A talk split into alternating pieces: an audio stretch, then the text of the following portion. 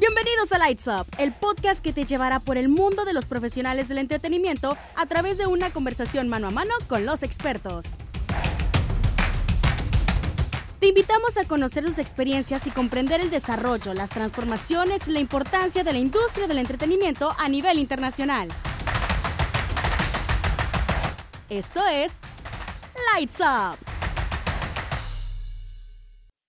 Hola, hola, bienvenidos a su programa favorito. Yo soy Andrea y el día de hoy me está acompañando Frida en nuestro episodio número 20 de su programa favorito, Lights Up. Hola Andy, ¿cómo estás? Yo muy contenta y emocionada de que pues ya llegamos al episodio 20. Qué emoción, ¿no? La verdad, nunca me imaginé que llegaríamos tan lejos y tan rápido. Y es que es un proyecto que disfrutamos todas, que sin darnos cuenta ya 20 episodios es súper padre. Sí, aparte empezamos y súper rápido empezamos a grabar y seguimos con este proyecto y pues bueno, qué, qué emoción. Y a ver, cuéntanos un poquito sobre quién es nuestra gran invitada del episodio número 20. Bueno, el día de hoy nos acompaña una invitada muy especial. Ella es Carolina Cepeda, conocida por sus alumnos como Miss Caro. Es coreógrafa bailarina desde 2004, egresada de la Universidad de las Américas Puebla con una licenciatura en danza en 2007. Actualmente es directora general del Centro Integral de Artes Escénicas en Cancún, mejor conocido como CIAE, desde el 2004 y se encuentra estudiando una maestría en Teatro y Artes Escénicas de la Universidad Internacional de La Rioja, España. Por favor, un fuerte aplauso para la invitada de hoy, Miss Caro. Bienvenida. Hola. Hola. ¿Cómo estás el día de hoy? Muy bien, muchísimas gracias por la invitación. Gracias también por la presentación, Andy. y también muy contenta de que soy eh, la invitada del episodio, episodio 20. Eso está padrísimo. muy bien. pues ya, listísima. Bueno, pues, eh, pues bueno, para nosotras es un honor tenerte aquí. Y bueno, empezaremos por la pregunta clásica y seguramente la que todo mundo te hace, pero ¿cómo fue que descubriste esta pasión por la danza o cómo empezó? Pues mira, se va a oír como muy trillado y muy romántico, pero yo creo que la danza te escoge, ¿no? O sea, literalmente la danza y en general las artes escénicas te escogen. Y yo creo que lo que sucedió conmigo fue de que, pues desde chiquita, ya sabes, la mamá está pendiente de qué actividad puede hacer mi hija por la tarde. Y pues a mí me tocó que me llevaran a clases de ballet y entonces a partir de ahí nunca me soltó la danza. Es más, yo traté de soltar la danza en la adolescencia y me regresó así, de los pelos me regresó y me dijo, tú te quedas aquí conmigo y la verdad es que, pues más bien yo creo que es eso, es como la inclinación o la sensibilidad o, pues no sé, lo que uno ya trae desde el gen, ya saben, y desde lo que está predestinado para uno por el destino. Y yo creo que es así, más bien el arte te, te, escoge y no te suelta.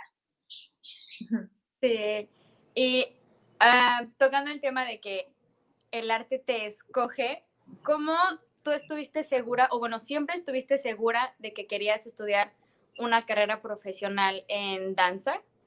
Mira, yo, yo siempre estuve segura de que siempre iba a estar cerca de la danza. No estaba yo segura si la iba a estudiar a nivel universitario o profesionalmente. Eso no estaba dentro de mis planes. La verdad es que en el Cancún que a mí me tocó ser eh, eh, adolescente y terminar la prepa, era muy común que siempre se sintiera la necesidad de salir a estudiar a otros estados, ¿no? O sea, no había como muchas opciones en mi época, estaban apenas empezando a instalarse las, las universidades y, de crear pues, pues las carreras ya aquí en Cancún. Entonces, pues había que salir y si no, pues tocaba estudiar las que estaban, que era todo enfocado a hotelería. Entonces, yo la verdad es que, eh, pues, más bien no pensé tanto en qué iba a estudiar ni dónde, sino más bien pensé en darme un año sabático. Ya saben, terminando la prepa, pues a ver qué hago. Y mientras me metí a trabajar igual dando clases de danza y me metí a estudiar idiomas y todo, pero en el proceso, y les digo que por eso yo digo que la danza te escoge y no te suelta, en el proceso me llegó la información de que en la Universidad de las Américas en Puebla había licenciatura en danza. Y todo se fue dando así un paso tras otro, de manera como muy repentina, sin, sin, sin tropiezos. Y la verdad es que yo llegué a la universidad de, en un mes, ¿no? Así, o sea, de, yo me enteré casi en mayo y ya en junio estaba haciendo examen de admisión y yo ya en agosto ya estaba en mi semana de inducción, ya saben, así en la universidad, con dormitorio y todo. Entonces, era como, realmente no me costó trabajos decidir seguir estudiando danza a nivel profesional porque se me dio muy fácil.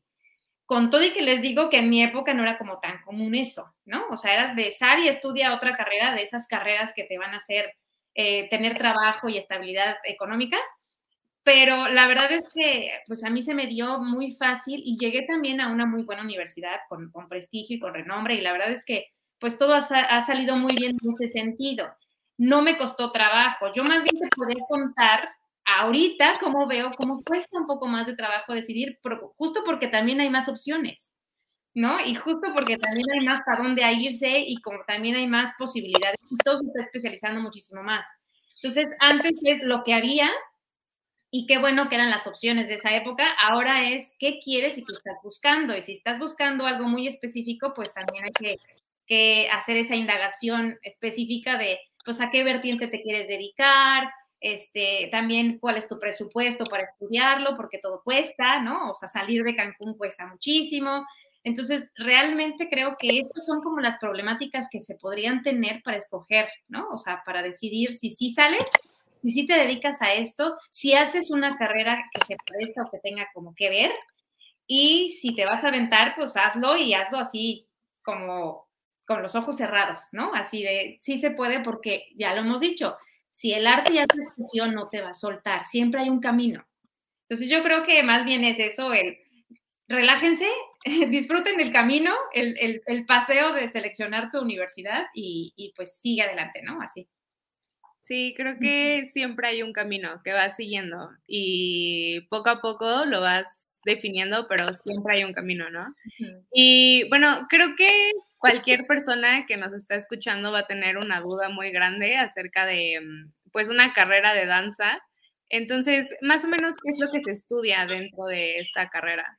Bueno, eh, eh, dependiendo del centro de estudios donde, donde estés estudiando, como te explicaba, es un poco como la vertiente que tienen de, enfoque.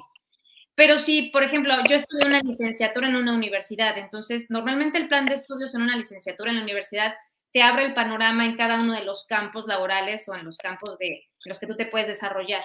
Entonces, habrá semestres dentro del plan de estudios que se dediquen más a la docencia, habrá semestres que se enfoquen en, creación y coreografía, habrá semestres en investigación, habrá semestres también donde puedas tú ver este, la parte de gestión y producción.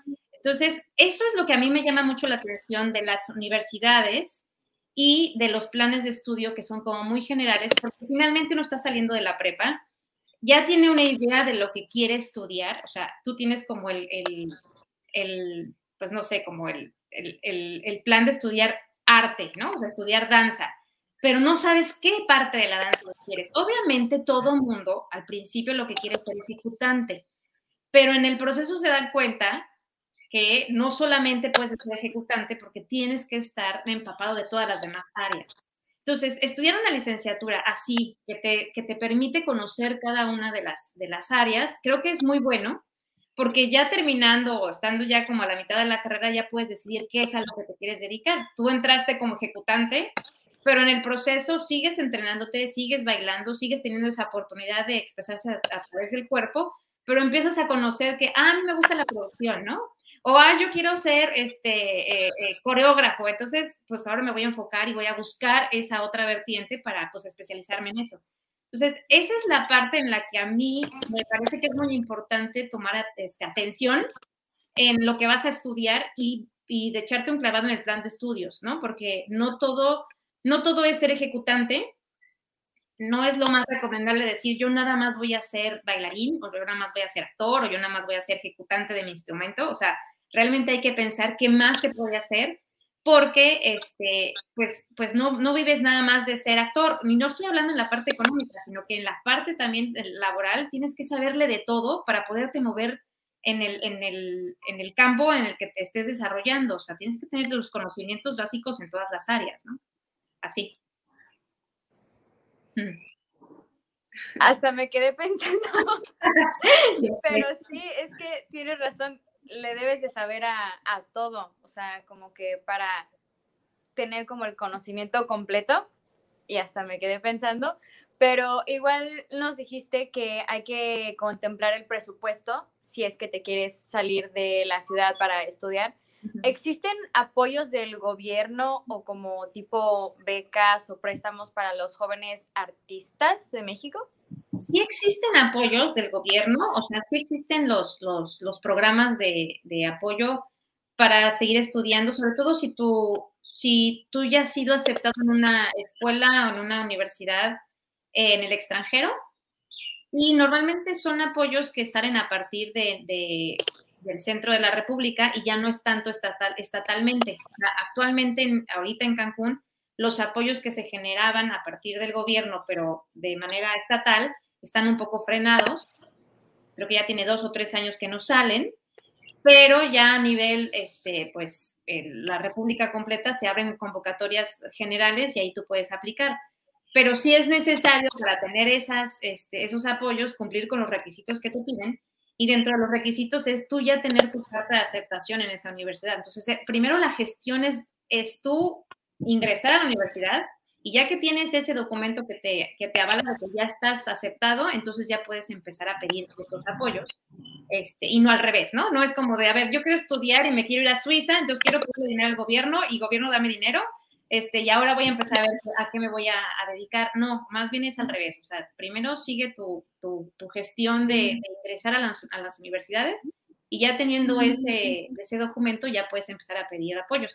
Y los apoyos no solamente tienen que ser en el gobierno, o sea, también puedes ir a las empresas privadas y con ciertos convenios, pues tú sabes que, pues obviamente tienes que, es, es un dar-dar, ¿no? Entonces, en algún momento tienes que retribuir lo que ellos te pueden apoyar que puede ser a la par durante tus estudios o una vez terminados los estudios tendrías como que retribuir el apoyo que te dieron. Wow, no, no me sabía esa parte. Em, y bueno, hablando un poquito de em, esta cuestión estatal, eh, que bueno, nosotras tres que hemos vivido en la ciudad de Cancún sabemos que no hay como, bueno, antes no había mucho apoyo a esta parte de las artes. ¿Cómo fue que nace la idea de crear una escuela de artes escénicas en Cancún? Pues eh, yo creo que es porque eh, siempre yo estuve muy cerca de la docencia. O sea, yo sí quise ser bailarina, sí quise ser ejecutante, pero también mucho me llamaba la atención dar clases. Entonces, a partir de ese como, como como esa cosquillita de siempre estar como frente a un grupo, siempre estuvo en mi mente el tener una escuela. Y yo creo que eso es eh, lo principal porque llega un punto en el que nosotros queremos como seguir regresando lo que ya nos dieron alguien más. O sea, casi, casi es por, por eh, herencia, ¿no? O sea, a mí ya me enseñaron, a mí ya me explicaron, a mí ya me mostraron, a mí ya me abrieron la visión ahora me toca a mí regresar ese, eso que me, ya me tocó a las nuevas generaciones. Y entonces creo que el camino, hay por muchos caminos, pero el, más común es dando clases, ¿no? Y entonces establecer una escuela era como lo primero que yo tenía como en mente, una vez que ya me establecí aquí en Cancún, porque obviamente yo salgo a estudiar, quiero ser ejecutante, bailo fuera de la ciudad, regreso a Cancún y ya no solamente es bailar, sino qué más vas a hacer, para establecerte aquí en Cancún. Y ahí también te das cuenta que hace falta, pues, este, centros de estudio eh, que, que, pues, que ayuden a otros alumnos, a otros este, jóvenes a conocer. Sobre todo, el, hay mucha escuela de danza aquí en Cancún de muy buen nivel, pero escuela de danza. Y nosotros como CIAE realmente nos estamos eh, dedicando a otra vertiente de las artes escénicas, que es el teatro musical. Entonces, también ahí es donde nosotros nos dimos cuenta que como danza había ya opciones suficientes y nosotros podíamos abrir una opción distinta que abriera como, como la oportunidad a otro tipo de, de estudiante, ¿no? Que no nada más quisiera bailar, por ejemplo, ¿no? O sea, que estuviera como, como interesado en actuar o también en cantar o en hacer todo al mismo tiempo, porque así somos, ¿no? Así. Entonces, este, pues así fue como, como surgió la idea. Ok. Este, ¿y cómo fue eh, la creación como el Dream Team de CIA, los profesores? ¿Cómo fue elegido? De que, ah, mira, esta persona puede dar canto y en la actuación y mm. entonces así nosotros hacemos una obra. ¿Cómo, cómo fue? Bueno, en, un inicio eh, funciona igual, o sea, estás buscando con quién congeniar, ¿no? O sea, con quién trabajar, con quién desarrollar proyectos. Y así es como vas como conociendo las personas. No, o sea, siempre hay una primera vez y es como, pues nos aventamos a hacer este proyecto, pues nos aventamos a ver qué pasa, ¿no? Entonces en el, en el camino nos vamos como conociendo. Yo tengo una anécdota muy chistosa porque en el primer proyecto de teatro musical en el que yo trabajé, conocí al maestro Armando, que, es el maestro, él ya se conoce como el, maestro Armando Cano, este, pero el maestro estudió también en la misma universidad que yo, también es un, es un chico cancunense, estudió en la misma universidad que yo, casi en los mismos años, pero en la licenciatura en música, y no nos conocíamos. O sea, no nos conocíamos de aquí, de Cancún, como jóvenes adolescentes que se desarrollaron toda su, su etapa educativa en Cancún nos venimos a conocer a Cancún una vez que nos juntamos porque el proyecto nos, nos, nos hizo conocer, ¿no? O sea, hasta ese momento me doy cuenta que existe un licenciado en música que estudió en la Universidad de las Américas Puebla, pero que también fue cancunense y que tomó sus clases de, de piano en la Casa de la Cultura. Y ya sabes, o sea, era como muy chistoso que viviéramos en la misma ciudad, pero no nos conociéramos. Y hasta que el proyecto nos junta, nos conocemos y nos damos cuenta que tenemos mucho en común, o sea, que estudiamos en la misma universidad, que veníamos de la misma ciudad, que no es alguien extra, o sea, fuera de Cancún, o sea, son anécdotas que es así como vas conociendo a la gente. En el proceso de me, aviento y vamos a ver qué sale, vas conociendo a la gente con la que quieres continuar trabajando en los siguientes proyectos. Y siempre es, pues, gente que está dispuesto a darlo todo por el proyecto, ¿sabes? O sea, sí uno sabe que tiene que tener como el, pues, la satisfacción personal y lograr lo que uno está esperando personalmente del proyecto. Pero si te pones y te enfocas en que el proyecto en sí sea el que se desarrolle y el que se logre, creo que ahí es como donde, donde encontramos a las mejores este, personas para compartir, ¿no? O compartir en este, en este ir creando y, y generando proyectos que, que estén dispuestos a darlo todo por el proyecto y que no se queden solamente en lo que yo quiero, lo que yo necesito, lo que a mí me hace falta y, ya no lo estoy teniendo aquí con permiso, ¿no? O sea, sino como que el proyecto sea lo más importante. Y bueno, hablando, bueno, estás mencionando mucho la palabra proyectos, pero yo que no conozco muy bien eh, sobre qué es lo que hace CIAE, bueno, a comparación de Andrea. Sí, Andrea sí sabe. Eh, ¿Qué proyectos escénicos se desarrollan dentro de CIAE? Bueno, CIA es una escuela de teatro musical y lo que nosotros hacemos es impartir talleres. Son talleres que se desarrollan, eh, bueno, dependiendo del proyecto, es, la duración del, taller. Entonces son talleres que pueden ser entre los seis, los ocho o los doce meses, dependiendo, como te digo, de la obra que va a ser como el punto de partida para desarrollar el taller.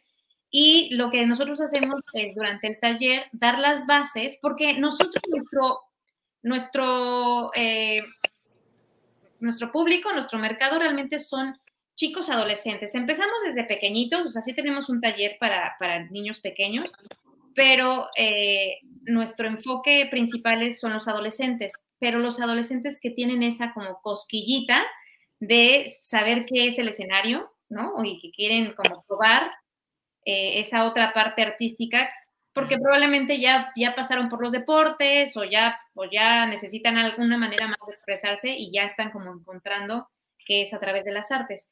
Entonces, este, son talleres que impartimos para, para jóvenes y para adolescentes que van a tener como su primera experiencia en las artes escénicas. La primera experiencia en las artes escénicas inicia en, dentro del salón de clases, la tarima, y después los llevamos ya al escenario.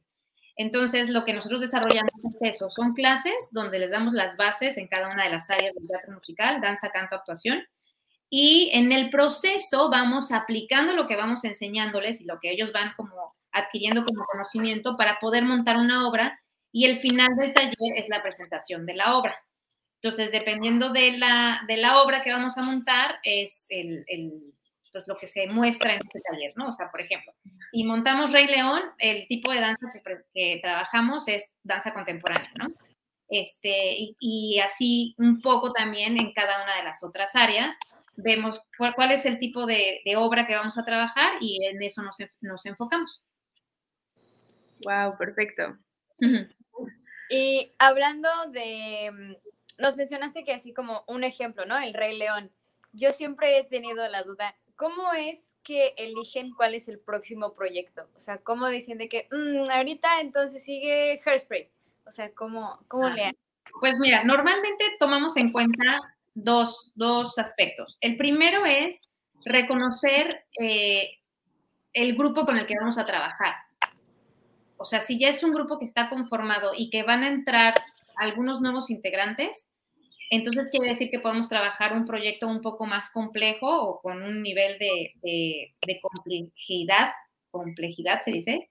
Bueno, un poco más difícil, eso, eh, porque ya tienen la experiencia previa del taller anterior. Pero si el taller está conformado por una mayor cantidad de integrantes nuevos, entonces tenemos que enfocarnos en un proyecto que nos ayude a mostrarles justo eso, lo que es pisar un escenario, lo que es montar una obra, lo que es, pues, hasta enfrentarse al nervio de función y esas cosas, y entonces cambiamos como la, el enfoque de la obra y que sea algo más sencillo, ¿no? Así dependiendo más bien como de la experiencia que tenga el grupo, ¿no? Y la mayor parte de los integrantes, porque siempre habrá, habrá, integrantes nuevos que se, que se, que se eh, adicionen al, proyecto, pero que pues en el conjunto de, todos los demás lo van llevando como de la mano, no lo sueltan, los acogen y entonces podemos salir, seguir trabajando. Así. Oye, y también, em, bueno, hablando sobre los jóvenes y las oportunidades que les van creando, ¿tú qué retos consideras que nos estamos enfrentando los jóvenes artistas en, México? Yo creo que el, más que, bueno, sí es un reto, pero también es como un área de oportunidad y como y creo que es como nada más estar pendiente de cómo se hacen las cosas, cómo se están haciendo las cosas. Lo primero es pensar que eh, tienes que aprender a ser tu propio gestor de tus proyectos, ¿no? O sea, no estés esperando que vas a llegar a un lugar donde ya esté el proyecto y te están esperando con los brazos abiertos para que te integres, sino más bien tú seas el que generes el proyecto, ¿no? O sea, y que seas como el de la idea y que tú solito con tus propios esfuerzos, juntándote con los esfuerzos de otras personas, puedas generar ese proyecto. O sea, ya no es como, ah, voy a hacer, este, me voy a juntar en tal compañía y entonces este, voy a audicionar, me van a aceptar y voy a, trabajar ahí años. No, sino más bien es, ah, no, pues ahora yo quiero hacer un proyecto y yo quiero generar esta idea y lo quiero llevar hacia este público y quiero presentarme en estos lugares. Y más bien, por eso es súper importante estar empapado en todas las demás áreas, porque ya no solamente puedes ser ejecutante y que alguien más haga toda la demás chamba, tienes que saberle de todo porque ahora tú te tienes que generar los proyectos, porque ahora tú eres tu propia marca. O sea, literalmente tú te tienes que vender en las redes sociales, tú tienes que generarte tus proyectos, tú tienes que este, hacer eh, lo necesario para que lo que tú estás planeando hacer se genere y no estés esperando que alguien más te lo haga. Entonces, eso es lo que ahora está sucediendo en día. O sea, en mi época era tú vas y audicionas en una compañía y si es pequeña, mediana o grande, si hay espacio y eres buen este elemento, pues entrarás, ¿no? Y de ahí ya te puedes desarrollar. Pero ahorita no, o sea, ahorita es cada quien se genera sus propios proyectos, tú eres tu propia marca y véndete, ¿no? Y genérate todo lo que necesitas para, para tú sentirte satisfecho de lo que estás logrando en tu carrera. ¿no? Entonces creo que eso es como muy importante, ya no estar esperando que alguien más lo haga, sino ponte las pilas y hazlo tú, ¿no? Así. Sí, igual sabemos que la industria del teatro musical, de la danza y bueno, de las artes en general es un poco muy competitiva y pues muchas veces a los jóvenes les da como ese miedo, ¿no? Y prefieren pues escoger otras carreras o irse por otros lados por el miedo a fracasar eh, ¿tú qué impacto crees que CIAE ha causado en los jóvenes artistas de Cancún, que sabemos que es una ciudad pues eh, como chiquita en cultura? Y bastante joven, ¿no? Ajá. Bueno, yo creo que lo que nosotros queremos hacer siempre es, eh, pues, abrir ese panorama a los jóvenes y a los padres de familia que, que se den cuenta de que también las artes escénicas, pues sí es una carrera que se puede desarrollar y de la que puedes vivir. Y yo creo que es el mismo miedo que si decides ser arquitecto, ¿no? Y es el mismo miedo si decides ser doctor y es el mismo miedo, o sea, sabes que el trabajo y el lugar para trabajar va a existir, pero que de todas maneras tienes que salir a buscarlo y que de todas maneras tienes que seguir actualizándote y que de todas maneras tienes que seguir, pues, picando piedra tú para tú mismo, para crear tu propio camino, ¿no? O sea, es el mismo miedo, nada más que pareciera que lo estigmatizaron y dijeron de las artes no se vive.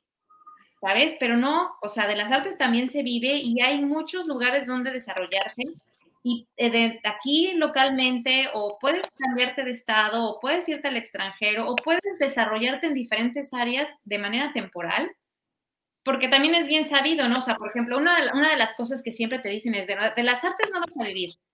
Pues es que yo puedo dar clases y también puedo desarrollarme como coreógrafo y que también yo puedo estar en una compañía y trabajar en la parte de producción y todo eso, o sea, todo lo que yo haga en las artes no lo voy a regalar, porque yo tengo conocimiento y porque alguien más no lo puede hacer y yo sí voy a cobrarlo. Entonces, es darle el valor a tu carrera y decir, yo tengo, yo puedo hacerlo, entonces, a ver, ¿qué me van a dar a cambio? O sea, yo necesito, porque de algo vivo, ¿no? O sea, no es nada más del aplauso. Entonces, ahí es donde uno le debe dar como el respeto a su carrera y decir, sí, o sea, yo soy artista, y sí, la verdad soy bien romántico, sí, la verdad es que yo, este, del aplauso sí me nutro, pero también necesito ir al súper cada 15 días y llenar mi despensa, ¿no? Entonces, necesito que me paguen como le van a pagar, pues, al ingeniero o al doctor o al, arquitecto, o, o sea, también necesito yo esa parte, porque, pues, mi chamba lo vale, ¿no? Entonces, es más bien como, como no, no dejarse llevar por el del arte no se vive, no, sí se vive y uno debe aprender a cobrar y aprendes a cobrar desde el momento en el que dices, ¿sabes qué? Yo me estudié mis tantos años en la universidad para aprender tantas cosas y aparte tengo esta experiencia y todo lo que haga tiene el valor porque alguien más no lo puede hacer y yo sí, ¿no? Entonces es empezar a aprender a cobrar. Literalmente hay que aprender a cobrar y decir lo que yo sé hacer vale tanto. Y con eso vivo, como te explico, ¿no? Así. Y no, y no dejarte llevar porque, no, pues vas a ser pobre porque eres artista. No, no es así. La verdad que no es así. O sea, puede haber este, mucha gente con una carrera profesional convencional que no sabe, no sabe cobrar su trabajo y vive igual de mal que como piensa que se dice alguien del arte, ¿no? O sea, es saber cobrar, saber venderse. Sí, igual hay, como dices, hay muchos estigmas alrededor del mundo de las artes y bueno, también del entretenimiento. pero sí, creo que es algo que tenemos, es un cambio que tenemos que hacer desde nosotros mismos, el valorar nuestro trabajo y a nosotros mismos. Y bueno, hablando de estigmas y qué es lo que dicen las demás personas, ¿consideras que hay algún mito dentro de la industria que quisieras desmentir? Eh, bueno, en, en, particular en la danza, eh, sí. O sea, es un mito, pero también tiene que, ver mucho con la educación. O sea, normalmente te dicen, es que en la danza tu, tu, carrera es muy corta, porque como tu instrumento de trabajo es tu cuerpo, entonces pues vas a envejecer y ya una vez que empiezas a llegar a los 30 y así ya, ya, o sea, no vas a poder seguir trabajando porque pues ahí vienen las nuevas generaciones y aparte pues ya tu cuerpo se desgasta y vienen las lesiones y demás. Y yo creo que hoy en día el ser un, artista escénico y hablando otra vez de la autogestión, o sea, de generarte tus propios proyectos, es, ok, si yo no bailo como cuando tenía 20, pero hoy bailo como ahora que tengo 43. Y yo me genero mi proyecto para seguir ejecutando, ¿no? Para poder seguir estando sobre el escenario, porque tengo otras cosas que decir muy diferentes a las que decía a los 20 años ahora yo tengo que decir esto y entonces a través de mi cuerpo, con estas lesiones y con estas limitaciones por la edad y demás, yo tengo esto que generar, o sea, que, explicarle al mundo, que mostrarle al mundo y me puedo generar mi proyecto. Entonces, más bien es también como que digan, ah, ese va, o sea, ya, estás viejita para bailar, ¿no? O sea, no, espérate, yo tengo mucho que decir. Y lo digo con mi cuerpo. Y mi experiencia, también ahí está mi experiencia, ¿no? O sea, ya ya no voy a bailar con el ímpetu que bailaba a los 20 años, pero tengo la experiencia como para poder interpretar diferente que no lo tenía a los 20 años. Entonces también es como esa parte, es, es ahora como podemos ver ya, existen grandes compañías que tienen a, bailarines que son de edad muy avanzada, pero que presentan proyectos súper lindos, súper, este, con muchísimo contenido y que aparte uno aprende como espectador a ver esos cuerpos con la pielecita colgada, este, un poco encorvados, porque sí la edad pesa, o sea, sí te hace esos cambios, ya no saltan, ya no este, alzan las piernas tanto y demás, pero tienen una, una calidez y, y un contenido interpretativo que la verdad es que dices, yo prefiero a veces ver eso que el virtuosismo de los 20 años, ¿no? O sea, uno a veces está buscando un diferente, eh, eh, eh, pues no sé, como, como discurso, y como espectador dices, hoy yo quiero ver algo con más contenido. Es como, es bien fácil, es como una, como un, como un ejemplo. Es como cuando dices, yo quiero salir de fiesta con mis amigos y entonces me voy a ir al antro, ya sabes, y me la paso súper bien, es, es sábado la noche, vamos a hacerlo. Pero también hay momentos en los que dices, ¿sabes qué? Me quiero tomar un café con mi abuelita, porque la conversación con mi abuelita es otra. Y el disfrute de ese momento es, es, es distinto así es también lo que puedes generar dependiendo de tu edad, ¿no? O sea, yo ya no bailo como la de 20, pero mi, mi, proyecto puede tener mucho contenido y puede hablar mucho y puede ser para diferente público y, y, valdría la pena como también decir, no, no se acaba pronto, ¿eh? No, no es, no, se acaba cuando tú quieres. Cuando tú decides que ya, ya no quieres hacer más, ya no, ya no puedes decir más o ya no quieres tener ese como, porque es mucha chamba, ¿no? O sea, me estoy yendo como por muchos caminos, pero sí, o sea, para poder estar activo y vigente, pues no es soltarte, ¿no? Yo tomé mi última clase hace 20 años, ¿no? O sea, yo tomo clase diario y yo me entreno diario y me canso diario, ¿no? Y llega un punto en que la vida este, está avanzando tanto que, que dice, ¿sabes qué? Yo ya quiero frenarme un poquito. Y es cuando uno decide, ¿sabes qué? Ya, ya le voy a bajar el ritmo, ya no voy a seguir adelante o ya me voy a dedicar a otra cosa dentro de la misma área y todo, pero, pero más bien es eso, es cuando uno decide, no, que no te digan que no vas a vivir del arte ni que te digan que se va a acabar muy pronto, porque la verdad es que no, uno decide cuándo, no sabe cuándo se aleja. Así. Sí, y aparte el arte es muy bonito y como todo en la vida no dejamos de, este, ¿cómo se llama? No dejamos de aprender, o sea, siempre estamos aprendiendo cosas nuevas, te dediques a lo que te dediques e incluso eso como artista te ayuda mucho a la interpretación, ¿no? Porque como nos dices, no voy a bailar como antes, ¿no? Cuando, tenía 20 años, pero ahorita tengo otra historia que contar, ¿no? Es como, no sé, es muy, muy bonito. Sí. ¿Y hay algún consejo que le quieras decir a, nuestros, a nuestro público sobre esta industria? Pues yo creo que lo que más les puedo como compartir es, es esa parte que como, como comenzamos. Si ya te llamó, pues atiende ese llamado, ¿no? O sea, no te alejes por lo que pueda hacer que, el entorno te pida. Es muy probable que necesites, sí, como llevar este, tu vida en caminos alternos, al mismo tiempo, pero no lo sueltes, porque finalmente eh, hacer las cosas que tú estás planeando hacer para tu vida sin salirte de tus planes principales, puedes seguir haciéndolo también, no, no solo como hobby, sino como una segunda carrera, por ejemplo.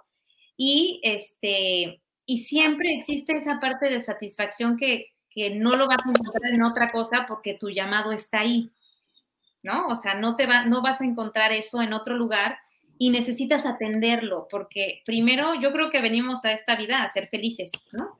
Y entonces si no eres feliz en lo que estás haciendo y en lo que estás dedicando y en lo que, estás trabajando y a través de lo que estás pues generando tu vida, creo que es importante atender ahí, ¿no? O sea, como decir, no, a ver, espérate, yo soy feliz aquí, este es mi lugar feliz, pues entonces voy a generarme aquí lo que necesite para, para, llevar a cabo mi vida, vivir bien, este, mi trabajo, eh, mi solvencia económica, mi estabilidad emocional, o sea, todo es alrededor de este lugar, entonces lo voy a seguir haciendo. Y que no el entorno, por situaciones que pues, aparte no son propias, tengas que cambiar, ¿no? O sea, ahorita nos acaba de pasar a todos, acabamos de pasar una pandemia y todos tuvimos que decir, ay, yo era un super doctor, ahora me dedico a vender pasteles, ¿sabes? Pues no, o sea, sí, yo soy un super doctor y puedo seguir trabajando y puedo seguir ejerciendo, aunque tenga que vender pasteles durante dos años porque hubo una pandemia y no podíamos salir, ¿no? Digo, es un ejemplo muy tonto, pero es así, ¿no? O sea, es la parte en la que sí, a veces uno tiene que cambiar un poco el rumbo, pero no lo sueltes porque lo tuyo, lo tuyo, ya sabes qué es, ¿no? ¿Y dónde sabes qué es? Donde eres feliz, ¿no? O sea, donde sabes que, que aquí yo disfruto, aunque me duela el cuerpo, aunque me canse, aunque me enfrente todos los días a un salón y un espejo, aunque este, me cueste trabajo aprenderme mis líneas, aunque lo que están poniendo no me está, no me está fluyendo, pero yo sé que lo voy a lograr, eso se disfruta, hasta parece masoquismo, pero ahí es donde uno está realmente feliz, porque la satisfacción viene después, todo ese esfuerzo, esa satisfacción la vives al final, ¿no? O sea, ves el proyecto terminado y dices, sí, era esto lo que yo quería, ¿no? Y pasa como con los embarazos, y no me dejarán mentir las otras mamás, yo sé que ustedes no son mamás, pero uno tiene bebés, nueve meses de embarazo, te quejas horrible, el parto, lo que sea, pero tienes al bebé en brazos y dices, ¡Ah, quiero otro. Y es así, o sea, el proyecto va a costar trabajo generarlo, lograrlo, hacerlo terminado, pero al final vas a decir, ¿y qué sigue? ¿No? Entonces, creo que es importante eso, escucharse y decir, ¿dónde está mi lugar feliz? Eh, si ese es mi lugar feliz, pues no me puedo mover de aquí, o sea, tengo que ver de qué manera me puedo mantener siempre en este lugar. Entonces, eso es lo que yo podría como aconsejar. así. No, la verdad es un súper consejo y creo que muy atinado porque, pues bueno, como ya hemos comentado en muchos otros episodios, eh, la gente que está en esta industria del entretenimiento es gente muy apasionada que a veces necesitan este recordatorio de sigue tu pasión y sigue tus sueños y aunque te canses vas por buen camino. Sí, así es. Así que ya saben, chicas, ¿eh? Este consejo sí, sí me pegó diferente a los otros. Pero muchas gracias, Miss, e igual por acompañarnos el día de hoy. Este, yo creo que la mayoría del público no lo sabe, pero ya que conocieron un poquito más a la Miss Caro, ella es una de las culpables de mi pasión por las artes y la agradezco muchísimo. Entonces, gracias por estar aquí en este, en este episodio tan especial. Y acuérdense que pueden seguir las redes sociales de CIAE en Insta como arroba CIAE-artes-escénicas y en Facebook como CIAE Artes Escénicas, CIAE Cancún. Y bueno, por último, no olviden seguirnos en nuestras redes sociales. Nos pueden encontrar como arroba lightsup.cast en Instagram y por favor déjenos sus comentarios sobre los programas y el contenido que les gustaría escuchar. Y bueno, pues de nuevo, muchas gracias por escucharnos y no olviden estar al pendiente de los próximos programas de Up. Adiós. Bye bye. Gracias, chicas. Si te gustó este podcast, te invitamos a seguir los próximos capítulos que se estarán subiendo semanalmente. Te recordamos también que en cada ocasión tendremos un invitado especial que nos contará su experiencia y trayectoria en distintas áreas de la industria. Lights Up te da la bienvenida al mundo del entretenimiento. Te esperamos en el siguiente programa.